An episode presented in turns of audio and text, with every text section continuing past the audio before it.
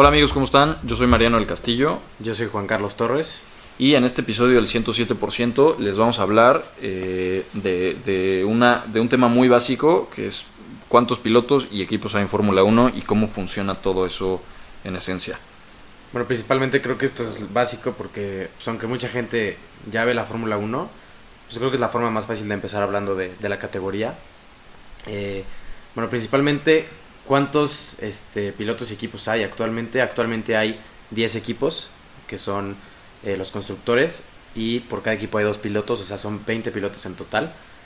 Y, bueno, son hay pilotos tanto de fábrica, que son Mercedes, Ferrari, Aston Martin, McLaren, por ejemplo, que son marcas que tú puedes ver en la calle, o sea, marcas que hacen ya coches de verdad. Y pues, los demás equipos tipo Haas Williams, que son constructores independientes.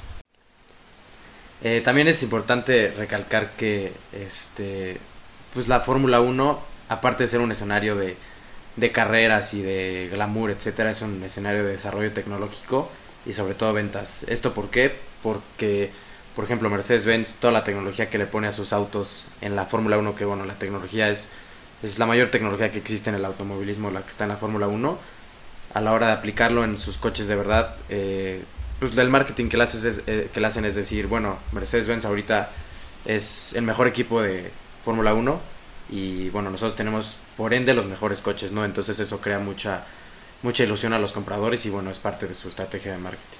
Claro, ahí también creo que es importante resaltar que, que muchísimos avances tecnológicos que hoy tenemos en los coches de calle, ¿no? como el ABS, control de tracción, control de estabilidad, etcétera, salen de la Fórmula 1 como, como parte del desarrollo tecnológico para buscar eh, ganar ventajas en pista y pues al final se, se encuentra que eso puede ser una algo bueno para, para los coches de calle, ¿no?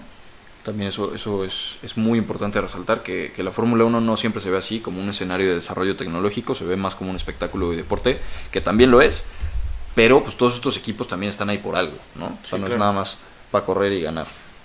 Sí, 100%, como el McLaren AMG Project One, que básicamente te lo venden como el coche Fórmula 1 que puedes usar para la calle, entonces... El Mercedes, Sí. ¿no? Ajá, el Mercedes. El, el AMG Project One, sí, sí. justo. Justamente. Eh, sí, digo, ahí también creo que es, es muy importante resaltar que en la Fórmula 1 hay dos campeonatos, campeonato de constructores, o sea, de equipos, y campeonato de pilotos.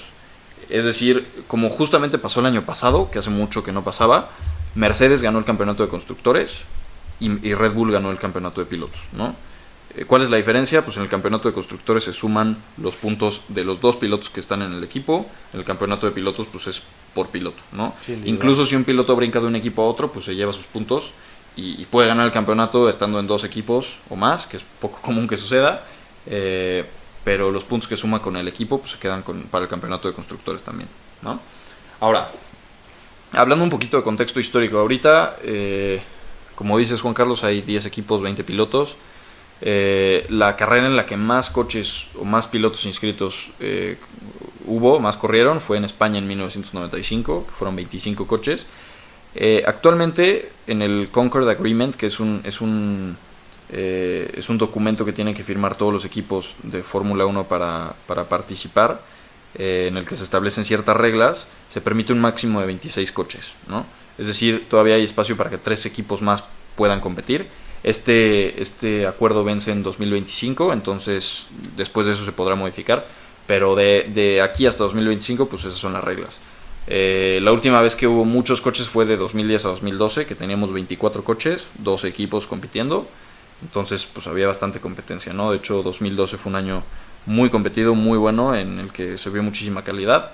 Eh, sin embargo, pues hoy vemos una Fórmula 1 muy unificada en la que hay 10 equipos, dos pilotos por equipo, eh, piloto de reserva, etcétera, y se ve todo muy bien hecho, ¿no? Obviamente, pues antes no era el caso, Sí, ¿no? no, no siempre fue así, claro. Sí, cuando, cuando inició la Fórmula 1, pues era, era diferente, ¿no? Tal vez un poco más informal, eh, más, más o menos equipos, no, no todos los pilotos corrían todas las carreras, eh, usaban coches de años anteriores, etcétera, ¿no? Entonces no siempre estuvo tan unificado. En 1959, por ejemplo, eh, es- corrieron nada más cuatro equipos, pero 17 pilotos, ¿no? Ahora, esos 17 pilotos no corrieron toda la temporada, corrieron solamente algunas fechas, algunos, etcétera, ¿no? Entonces, eh, ya digo, es importante resaltar eso porque, pues, digo, la Fórmula 1 que vemos hoy no es la Fórmula 1 que ha sido toda la vida, ¿no? Sí, sí, claro, antes como dices era más informal y bueno, los coches, los reglamentos para hacer los coches no eran, no eran los mismos, cada quien, cada equipo tenía coches muy, muy distintos y pues de ahí también las ventajas que existían o las diferencias que existían entre cada uno. Y bueno, hablando justo de esta estructura de equipos, actualmente eh, cada equipo, eh, cada constructor hace su coche, pero no necesariamente su motor, es decir, eh, obviamente equipos grandes, Mercedes-Benz, Ferrari, McLaren, sí tienen su propio coche y su propio motor, sin embargo, hay, hay escuderías como por ejemplo Haas o Alfa Romeo, que ellos usan el motor de Ferrari en este caso, o Williams que usa el motor de Mercedes.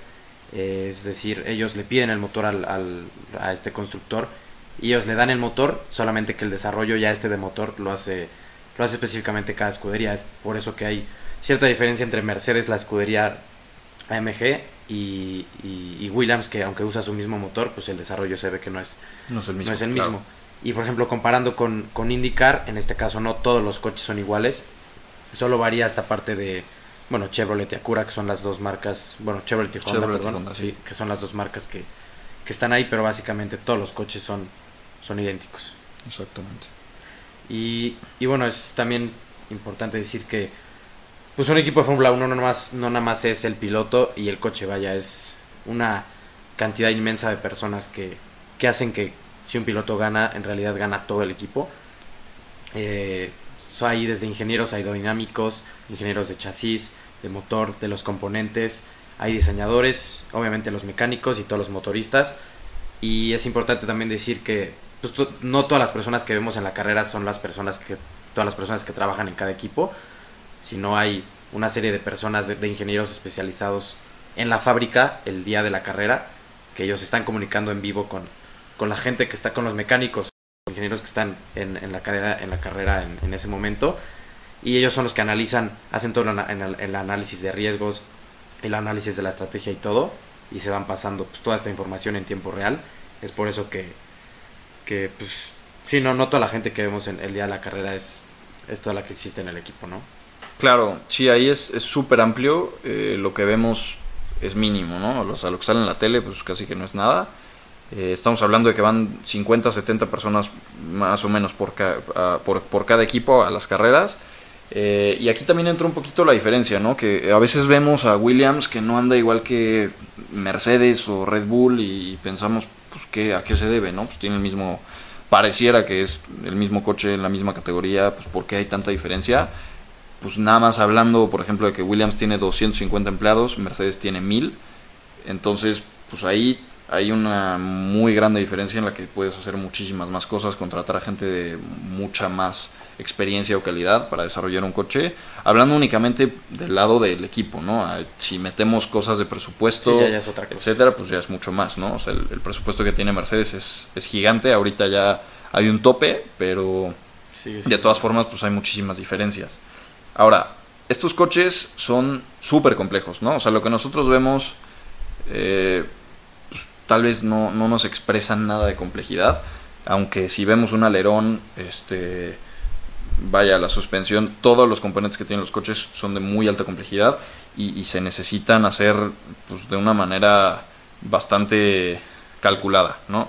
Eh, por ahí le recomendamos un video de Red Bull que se llama The, Life of a Bolt o algo así, que es, es, la historia de un tornillo, cómo lo diseñan, cómo lo fabrican y cómo finalmente ven el coche y es un tornillito y es todo un proceso, ¿no? Entonces, Estamos hablando de que los coches tienen aproximadamente 80.000 piezas, 80.000 componentes.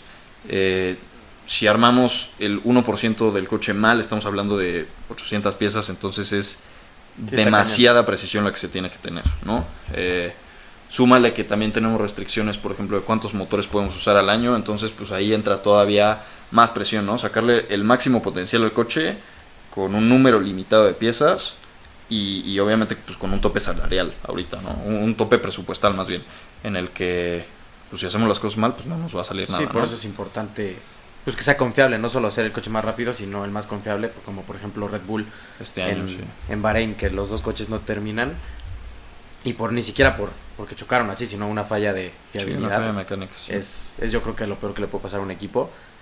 Y, y pues sí, es, es parte de hacer el coche más rápido, pero también más confiable. Exactamente.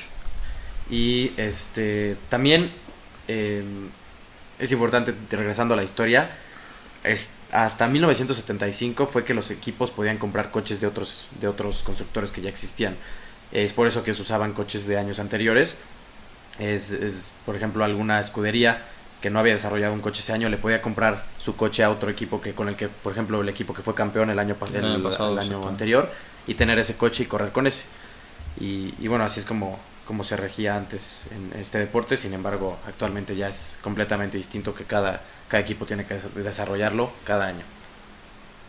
Y bueno, en, la parte de los pilotos que han sido campeones a lo largo de la historia, en total han corrido 770 pilotos desde que se inició la Fórmula 1 y solo ha habido 33 campeones.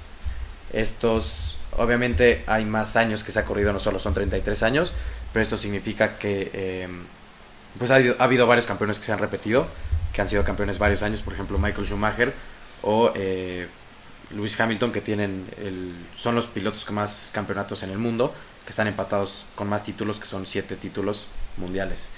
Y eh, de la parte de los equipos, ha, ha, habido 15 equipos que han sido campeones de un total de 171 equipos. Entonces también es, es bastante y, y bueno, se ve como esta parte de, de la informalidad que decías en el, en el, pasado, de cómo había equipos que corrían ciertas fechas eh, o pilotos claro. que, se, que se cambiaban. Había, podía haber pilotos que corrían el mismo coche, eh, pero a lo largo del año en diferentes fechas. Entonces por eso es que ha habido tantos, tantos pilotos y tantos tantos equipos, pero solamente, bueno, en proporción tan poquitos campeones, ¿no? Sí, Diego, yo, yo creo que estos datos son reflejan mucho la élite que es la Fórmula 1, ¿no? O sea, en, en, el caso de pilotos estamos hablando de que el 4% de los pilotos que han corrido han ganado un campeonato como mínimo y en el caso de equipos pues estamos hablando del casi 9%, ¿no? Entonces es súper, o sea, habla muchísimo de la complejidad que tiene este deporte y, y pues también de, todos los equipos que han que han eh, estado muchísimo tiempo. Ferrari, por ejemplo, es el que más campeonatos de constructores tiene, tiene 16. Eh, y este es otro dato muy importante. Ferrari es el único equipo que ha estado en Fórmula 1 desde que inició, en 1950, hasta hoy, ¿no? Se ha perdido ni una temporada. Eh, y pues ahí está y seguirá, ¿no? En, el tiempo. otra cosa muy importante que hay que resaltar es la siguiente. Hoy vemos un tipo de Fórmula 1 en el que Williams es y ha sido, por ejemplo, los últimos años, un equipo que pues está peleando al fondo de la parrilla, que le cuesta muchísimo trabajo avanzar, que de repente tiene momentos de, de mucho éxito, pero pues como que no se refleja mucho. O sea, el, el, último podio que tuvieron me parece que fue hace como 2017, ¿no? Que fue Lance Stroll en, bueno, fue en Azerbaiyán. Spa el año pasado cuando llovió. Ah, bueno, Russell, pero bueno, sí. fue una situación Sí, extraordinaria sí, sí. donde hicieron una calificación perfecta, básicamente. Sí, o sea, en realidad, ver, ver que Williams esté peleando arriba, pues es, o sea, de manera consistente es muy, muy difícil, ¿no? O sea, en, en los últimos eh, 15 años incluso. Digo, siento que el, el, último momento en el que Williams estuvo ahí muy fuerte fue cuando corría Juan Pablo Montoya, ¿no? Sí. 2003, 2004. Sin embargo, Williams pues es el, es el segundo equipo que más campeonatos tiene, ¿no? Incluso por encima de Mercedes, que ya tienen 8, Williams tiene 9, ¿no? Entonces, pues es también cómo va cambiando la historia de la Fórmula 1. Williams en los 80s, 90s era uno de los equipos más fuertes. Estuvieron dominando la Fórmula 1 varios años, como Mercedes lo ha hecho en los últimos. Eh, y pues es, es, también un poco curioso, ¿no? Porque pues te pones a ver y dices, ¿cómo? O sea, igual y, igual y tú que empiezas a ver la Fórmula 1, dices, híjole, pues yo pensé que Williams no, pues nunca, nunca andaba bien sí, nunca. y ahí andaba, pero pues no, es, es un gran equipo. Ahora, un, un, un plus que, que, queremos hablar en este episodio es, es, un piloto que se llama Jack Brabham. Eh, Jack Brabham es un piloto que corrió en, en, los años 50 y 60. Él es el único piloto eh, campeón del mundo que ganó el campeonato en un coche de su marca, ¿no? o sea, de su equipo. Que también estuvo involucrado un poquito en el diseño, no totalmente fue, fue suyo, eh, pero él ganó, él ganó el campeonato de esa manera y pues te habla también de lo diferente que era la Fórmula 1 antes, ¿no? O sea, ahorita es muy difícil que eso llegue a suceder. Es difícil que un piloto ponga un equipo, corra con su equipo y gane en el campeonato porque es muchísimo más eh, difícil que antes. Y además Jack Brabham lo hizo a sus 40 años, ¿no? O sea, ahorita estamos viendo a Lewis Hamilton, por ejemplo, que pues está cerca de los 40. Alonso ya tiene 40. es difícil que a esa edad todavía estén rindiendo un nivel de Verstappen, Leclerc, claro. etcétera, ¿no? Eh, sin embargo, pues es un dato curioso que, que queremos aventar aquí. Y pues nada más, eh, creemos que esta es, es información que les puede servir, que igual les puede ayudar a conocer un poquito más el deporte. Si, si se quedan con dudas y sienten que hay algo que no dejamos claro o les gustaría saber más, con mucho gusto nos lo pueden hacer saber eh, por medio de nuestras redes sociales. Y pues si les gustó este episodio y si les gusta el concepto en general del podcast, no olviden de seguirnos, compartirlo con, con sus amigos y, y, pues estar ahí al pendiente de, de nuestros lanzamientos. Sí, claro, igual repetimos las redes sociales de tanto del, del podcast como nosotros. Este, bueno, a mí me encuentran como arroba jc-torres 10 en Instagram. Eh, a mí como arroba Mariano del Castillo y el podcast lo encuentran como arroba el 107 guion bajo. Va que va. Entonces, pues sí, cualquier cosa que, que, que quieran saber o que cualquier sugerencia de, tema que quieran aprender, pues está es bienvenido. Y pues muchas gracias por haber escuchado el podcast y nos vemos en el siguiente episodio. Saludos.